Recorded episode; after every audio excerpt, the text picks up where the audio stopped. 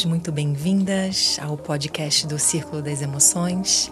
Eu sou Nanda Belchini, idealizadora desse projeto, e estou aqui hoje com o Lucas e com a Sol do Tribe Zen para a gente olhar nos olhos das principais feridas emocionais que determinam nossa personalidade, nosso traço de caráter.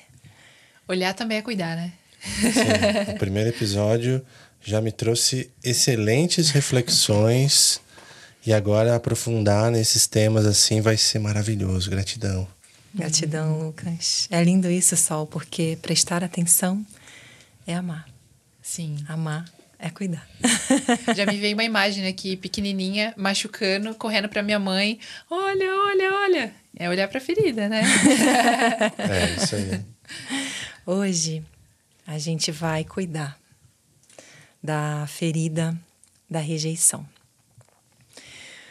Uma das feridas mais profundas que o ser humano carrega, no sentido de ser a única ferida que toca no ser. Todas as outras vão tocar no ter e no fazer. Uhum. Mas a ferida da rejeição, ela entra numa base muito primordial, porque é constituída dentro da nossa memória uterina. A ferida da rejeição começa a acontecer quando a gente está lá, dentro do útero, dentro do ventre da nossa mamãe. E sentindo com ela tudo o que ela está passando. Cada respiração, cada medo, cada insegurança, cada alegria, cada conquista, cada realização. Uhum. Então, pensa que para um feto que está no útero da mãe, o útero é o planeta Terra dele. É. o útero é o universo dele. É tudo que existe. E esse feto sente junto com a mãe. Uhum. Quando essa mãe fica tensa e ela respira mais ofegante, passa menos nutrição pelo cordão umbilical. E esse neném está sentindo essa contração, essa tensão, esse medo.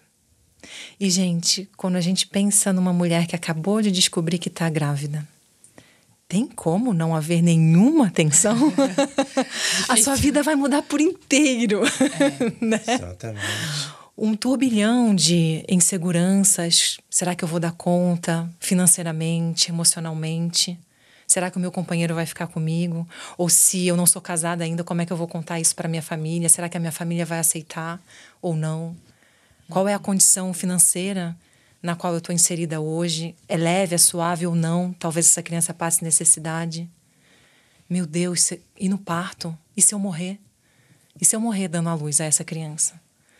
Percebam que, involuntariamente, toda mulher que se descobre grávida vai ter uma inundação é, desses pensamentos, dessas frequências de medo. E o feto está sentindo tudo isso uhum. lá dentro da barriguinha da mamãe. E em algumas histórias acontece algum episódio mais relevante, traumático e que gera realmente uma memória muito profunda. E em outros casos, você vai conversar com a sua mãe, e isso é um convite que eu sempre faço nos meus trabalhos terapêuticos. Existe um momento que eu convido a pessoa que está sendo tratada comigo para conversar e desvelar essa história, tirar os véus, né, tirar o floreamento dessa história para compreender o que de fato aconteceu. E na maior parte das vezes vão conversar com as mamães e as mamães falam: "Não, foi tudo bem. tá tudo tranquilo, nada aconteceu". Só que a vida toda continua acontecendo. Uhum. Né? Todas as emoções continuam acontecendo. Então, mais uma vez, é impossível não ter nenhum é, rastro dessa memória emocional da rejeição. Todos nós temos. E aí o que, que acontece? Como esse feto sente tudo dentro do útero da mãe, tem hora que esse útero tá quente, caloroso, gostoso, suculento, acolhendo ele. Mas tem hora que às vezes ele se mexe, ele dá um chutinho na barriga da mãe. E não por causa disso, mas por conta da condição externa do ambiente que continua acontecendo, essa mãe talvez esteja mais preocupada, com medo, com alguma tristeza, e de repente o mundo dele, o útero, se torna frio, seco, contrai, aperta, e isso vai gerando um desconforto. Nesse momento, Qual é a memória emocional que, que se estabelece? Quando eu existo, quando eu me movo, o meu mundo se torna apertado. Hum. Quando eu me expresso e quando eu existo, fica ruim, fica desagradável. Eu sou rejeitado uhum. por esse mundo. Sim. Uau, Nossa. um aprendizado na prática, aprendizado empírico mesmo. E é assim que, que a gente aprende também, né? Você tem uma, uma resposta de algo que você faz e você fala, opa, tô mais, tô mais ligado aqui. Né? Os testes em laboratório são feitos assim, né? Aqueles testes de Pavlov, famosos testes que faz o cão salivar toda vez que toca um, uma sineta, né? Um barulho e ele linka isso. Olha que legal isso que o Ananda está trazendo aí, porque isso vai ensinando e programando. Programando. Uau. E percebam que os nossos neurônios já estão presentes no nosso corpo desde a formação no feto, mas as sinapses, as conexões neurais por onde passam as informações, elas vão sendo estabelecidas ao longo da vida e especialmente da infância. Uhum. E aí, nesse momento, existe uma coisa bem técnica, né? que é a mielinização da coluna vertebral, que ela vai descendo pela coluna vertebral e nesse momento ela está na região da cabeça. Ou seja, as memórias emocionais de rejeição registradas no útero fazem com que essa pessoa tenha muita energia e sinapses concentradas na cabeça, na região da cabeça. Uhum. Ou seja, vai ser uma pessoa com muita agilidade mental, com muita velocidade de raciocínio, com, com muita criatividade. Ela cria mundos dentro da cabeça dela. E aí vem o entendimento de Quanto menos eu existo no mundo fora, mais seguro é. Porque se eu me mexo e esse útero aperta, então deixa eu ficar quietinho. Uhum. Quanto menos eu expresso, quanto menos eu me movo, quanto menos é, eu peço, quanto menos eu boto a boca no mundo, mais confortável fica. Mais seguro. Mais seguro fica. Perfeito. Então essa pessoa começa a criar um mundo dentro da cabeça dela que é muito mais seguro do que entrar no mundo real das relações, porque no mundo dentro da cabeça dela, ela tem o controle. Isso falando na vida adulta, né? O resultado dessa memória emocional que é constituída no útero da mamãe. São as memórias mais profundas no sentido de que o, a emoção associada aqui, gente, é o medo. Uhum. E o medo mais essencial do ser humano, que é o medo de morrer. Porque você é um feto completamente vulnerável. Uhum. É. completamente vulnerável. Então percebam que as pessoas que sofrem síndrome do pânico têm memórias emocionais relacionadas à vivência no útero e à rejeição. É como se é, o neocórtex saísse do comando e a, a energia dela caísse para um cérebro reptiliano. Hum, sobrevivência. Sobrevivência que está relacionado a essas memórias do útero, que são as memórias mais primordiais do medo de morrer. Hum. Esse medo ele pode ser abafado também com a emoção da raiva, por exemplo. Vinha a raiva primeiro, mas que no fundo, no fundo tem o medo. Sim, porque a raiva é uma tentativa de desbloquear a cristalização para a energia poder fluir. Uhum. Mas a uhum. raiva é bem mais para frente, só. Bem mais para frente. A gente está falando aqui do medo bem primordial, bem básico. Entendi. Né? Uhum. Então, essa pessoa com essa memória de rejeição, ela vai ser aquela pessoa que não quer incomodar. Uhum. eu não quero pedir, eu não quero incomodar. Ela vai indo para esse lugar de independência, de autossuficiência, uhum. de assumir um nível de responsabilidade muito alto, muito pequenininha, enquanto ela é uma criança e deveria só estar tá brincando porque ela não quer incomodar ou depender das outras pessoas. Uhum. Faz sentido isso para vocês? Total. É uma Muito. evitação da rejeição. Uhum. Daí vocês lembram que a gente falou no episódio anterior do apego evitativo? Está intimamente ligado à ferida da rejeição. Hum. Perfeito. Nossa, me veio. Eu fiquei um pouco muda aqui, porque comecei a processar muita coisa. Que é justamente nesse lugar que você falou, que é o esse, se esconder e não querer colocar sua voz por medo de incomodar. Eu senti isso durante muito tempo na minha vida.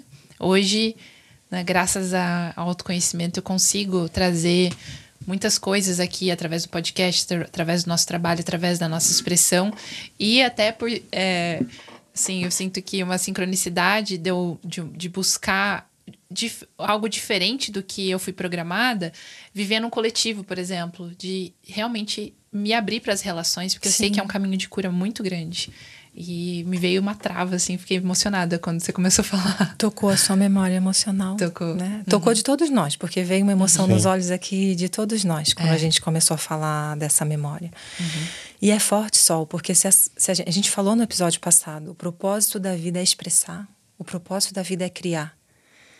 Na hora que eu me retiro para um lugar que é mais confortável e que quanto menos eu existo, mais seguro eu me sinto, você não está expressando. Uhum.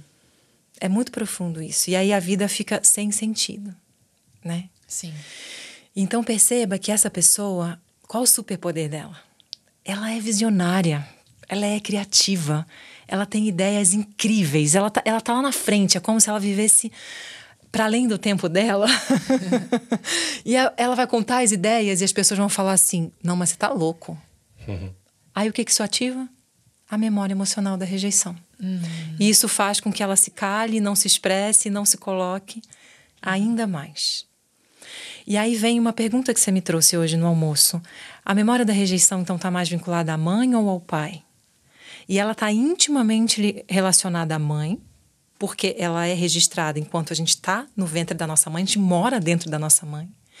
Só que a figura do pai afeta muito, uhum. porque tem uma relação do casal acontecendo e muitas vezes essa mãe pode se sentir insegura em relação a esse homem, ela pode não confiar, ela pode ter medo de abandono. Uhum.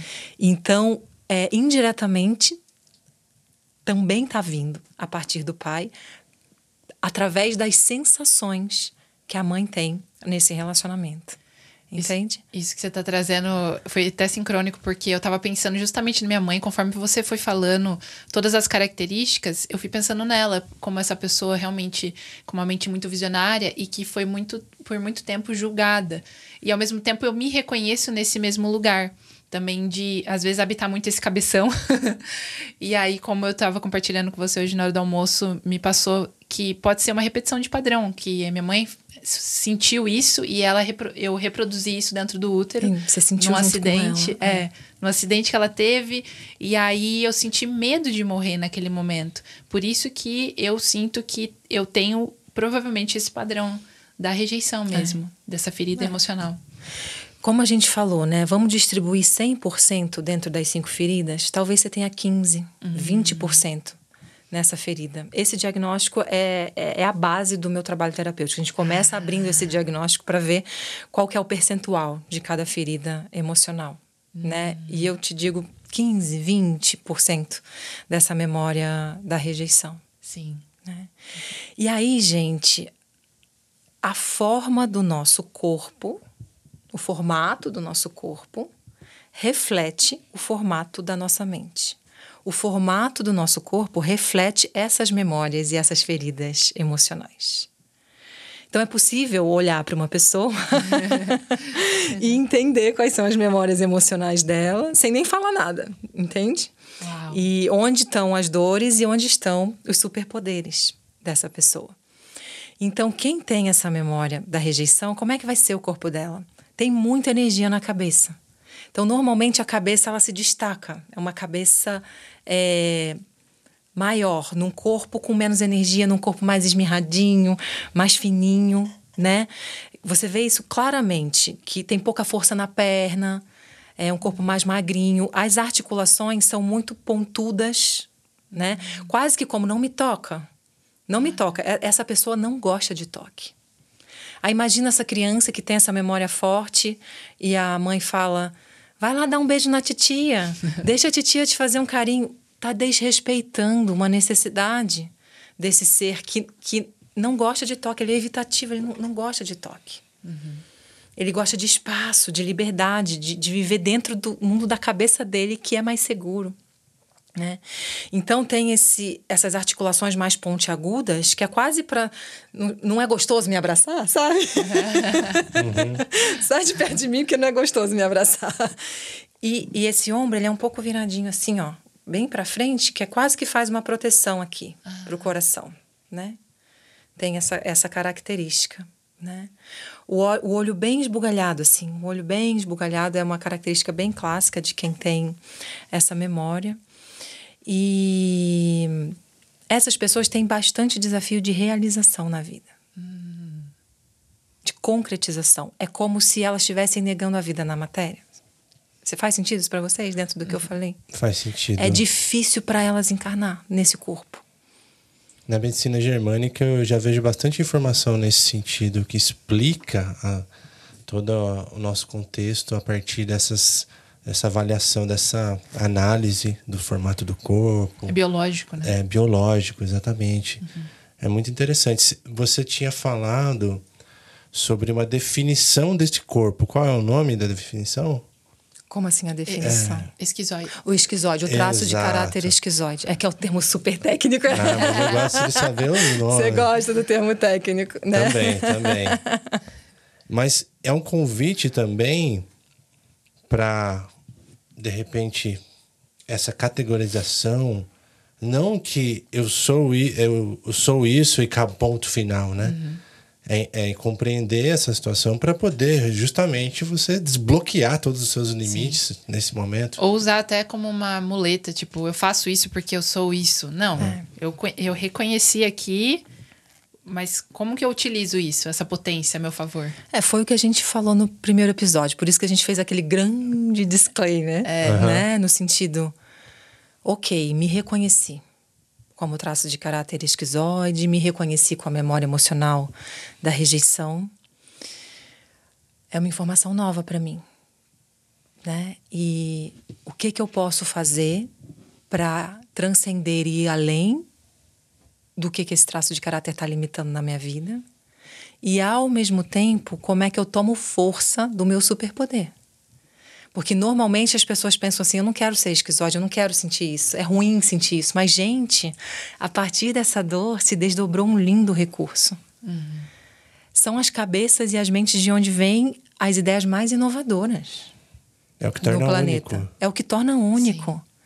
Então, essa pessoa não tem a capacidade de realização, mas ela tem uma potencialidade de criação exponencial quando ela se une com um sócio, com um parceiro, dentro de um relacionamento com alguém que complemente esse movimento e traga as pernas que para ela é fraca, nossa, decola a nave. Voa. Então é, é a gente olhar também com sabedoria. Não só, mais uma vez, na busca pelo melhoramento e que está errado e que é insuficiente, mas que essa dor me trouxe até aqui e a estratégia que foi desenvolvida me ativou um superpoder. Uhum. Como é que eu tomo posse desse lugar? Então, você quer estimular uma pessoa que tem esse traço de caráter? Valida as ideias dela. Hum. Aprecie as ideias, as ideias dela. Hum. Essa pessoa vive no pensamento. Ela sente com o pensamento. A energia está toda na cabeça. Ela é lógica, ela é racional. Ela vai trazer argumentos objetivos, bem direto ao ponto. Uhum. Entende? Então, querer que ela entre num movimento super afetivo, super amoroso e que ela te abrace, te acolha e faça carinho, não vai rolar. Ela precisa de distância. Uhum. O toque para ela é invasivo, é desagradável. Então pensa num relacionamento afetivo. Mais uma vez, né?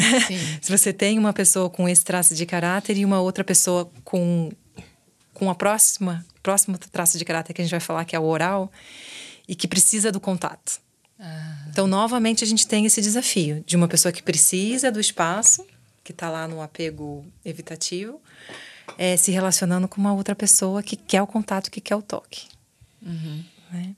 Ela precisa de espaço dentro da relação. E quando a gente consegue respeitar isso, ela cresce. Quando a gente consegue validar as suas ideias, essa pessoa vai ocupando o teu lugar, o seu próprio lugar é, de criação.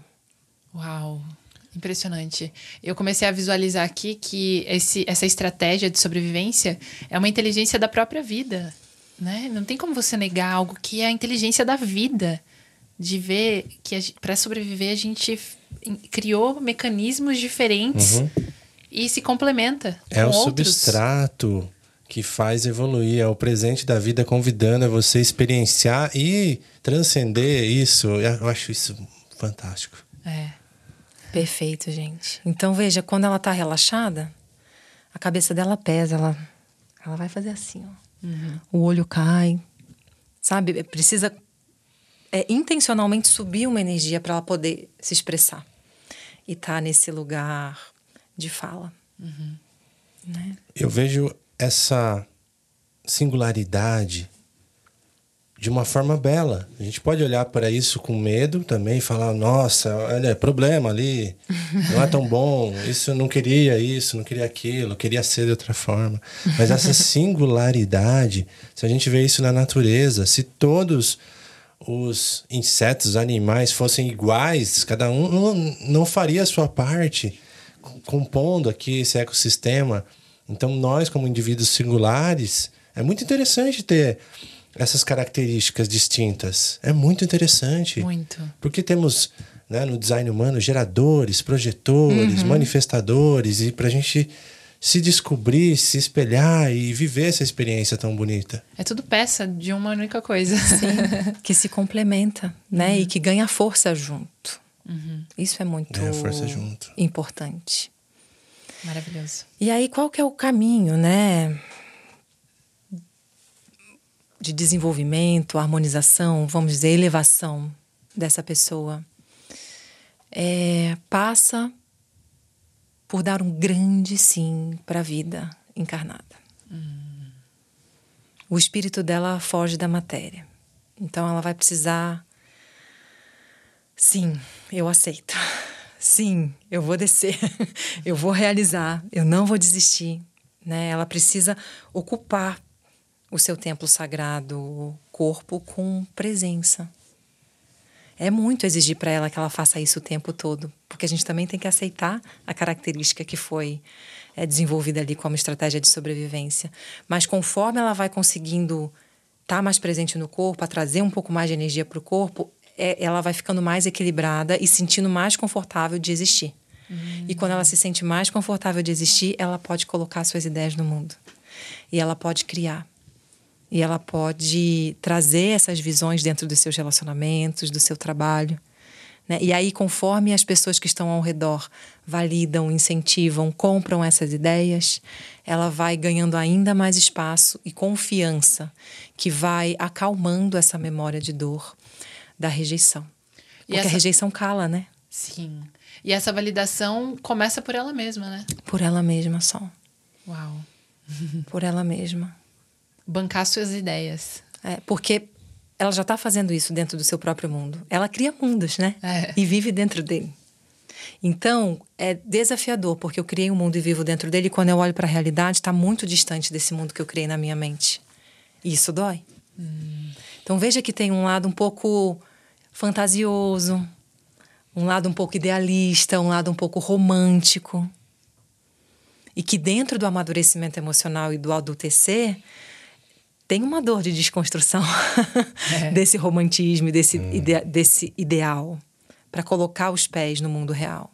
Tem uma dor de crescimento aí, mas que é necessária para que se torne um, um adulto que dá conta da própria vida, né? um adulto funcional. Um dos grandes desafios para pessoas com esse traço de caráter é gerar o seu próprio sustento na vida, porque tem o desafio de, da matéria, de realização. Né? Então, as parcerias, essa complementação que o Lucas falou é muito, muito importante. Pedir ajuda. É. E, e Também. se associar com quem tem a força de realização para que essa pessoa possa ocupar o lugar de brilho dela, que é a criação.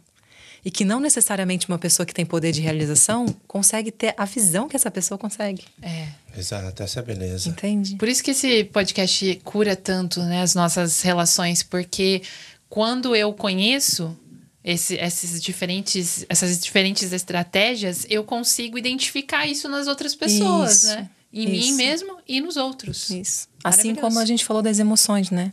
Com as expressões faciais e tudo, você consegue identificar no outro a emoção que está acontecendo ali. Que lindo. Uau! Uau! Tô processando aqui ainda. Processando, a ampulheta tá girando aqui, ó. E, ao mesmo tempo, como a gente cria um novo mundo, como a gente cria uma nova forma de habitar o planeta Terra, sem fantasia, sem pensar no que seria o ideal, sem romantismo, sem pureza. Percebem? Uhum. Então a gente pode olhar para isso como algo ruim e que, que é uma pessoa que está descolada da realidade, mas como a gente cria um novo sem esse, essa peça. Sem essa peça. É verdade. É possível? Nossa, é um convite que fica, né? É um convite de olhar com carinho por toda essa história que ela pode ser percebida através de todo esse conhecimento. Ela pode trazer luz para que o próprio ser comece a achar o seu caminho. Isso que eu vejo que é o mais legal. Às vezes não precisa entender tão profundamente. Às vezes essa informação está chegando para você, não precisa racionalizar tanto. Mas ela nutriu alguma coisa aí que lá vai florescer daqui a pouco. É, vai. É verdade. É uma ativação. Ativação, exato. Mas o esquizode vai racionalizar. é verdade. Ele vai tá racionalizar. Tá porque, é, porque a mente dele é muito veloz, é muito sagaz. Né? E ele tem essa facilidade em viajar dentro do, da, própria, da própria cabeça, do próprio mundo? Ou ele também consegue identificar fácil, ler as coisas no campo? Não. Não, é só aqui. É. Ah, tá. É uma habilidade de criação, de imaginação. Hum.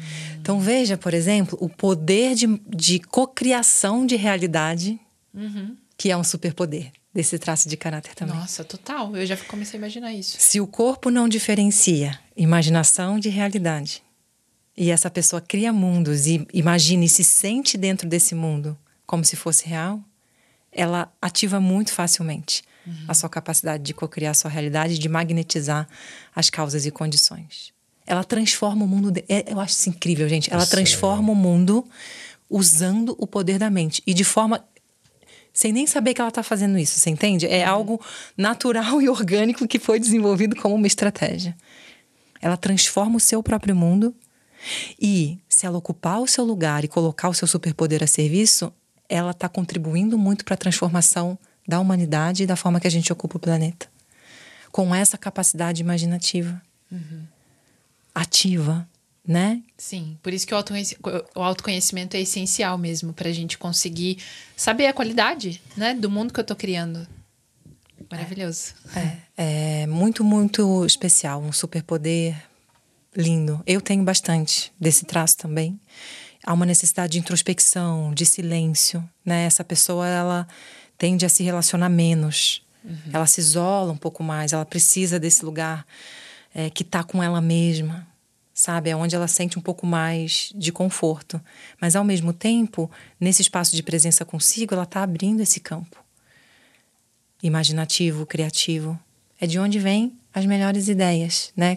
Quando a gente fala do ócio criativo, quando a gente para o movimento uhum. é. de realização e para fora, silencia e aí começa a abrir a visão clara daquilo que é para ser feito. Né? E são muitas ideias, de verdade, são muitas ideias e isso pode causar uma agonia, porque uhum. a velocidade de realização não acompanha. É. Né? Então pode gerar um movimento ansioso nesse sentido. E uma dica interessante seria meditar, talvez também seria legal. Sempre. Sim, sempre, né? É, é. em todos. Essa dica Base. é Mas, por exemplo, eu fico imaginando uma pessoa que tem essa qualidade, talvez meditar é um desafio. É um desafio só. É um desafio, hum. porque é bastante movimento mental. Hum. Mas é uma forma dela ganhar ainda mais força nesse superpoder. Pra ser intencional. Porque fica fino, intencional, sabe? Reto, direto, assim. Hum. É um belo, belo caminho. Uau!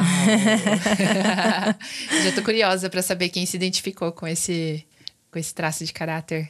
Eu também tô curiosa. Se você se identificou, comenta aqui, conta pra gente como que você se reconheceu dentro da dor, da rejeição e do traço de caráter do esquizoide.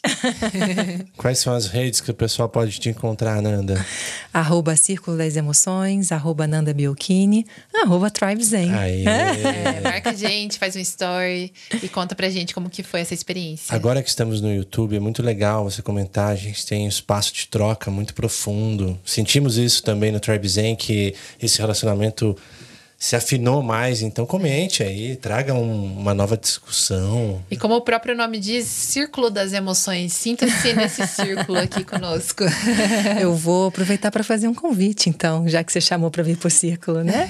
Oba! Isso. No final de semana do dia 20 de janeiro, a gente vai ter um retiro presencial, um retiro do Círculo das Emoções. Então, se você se conecta com o nosso conteúdo, se você quer aprofundar na experiência direta de tudo isso que compartilhamos aqui, vai lá no link da bio do Círculo das Emoções e deixa seu nome na lista de interesse. Vem participar com a gente, porque vai ser uma experiência bem, bem especial. Gratidão, recomendo. Gratidão, Também recomendo. Gratidão, queridos. Até a próxima. Até a próxima. Até. Tchau, tchau. Tchau, pessoal.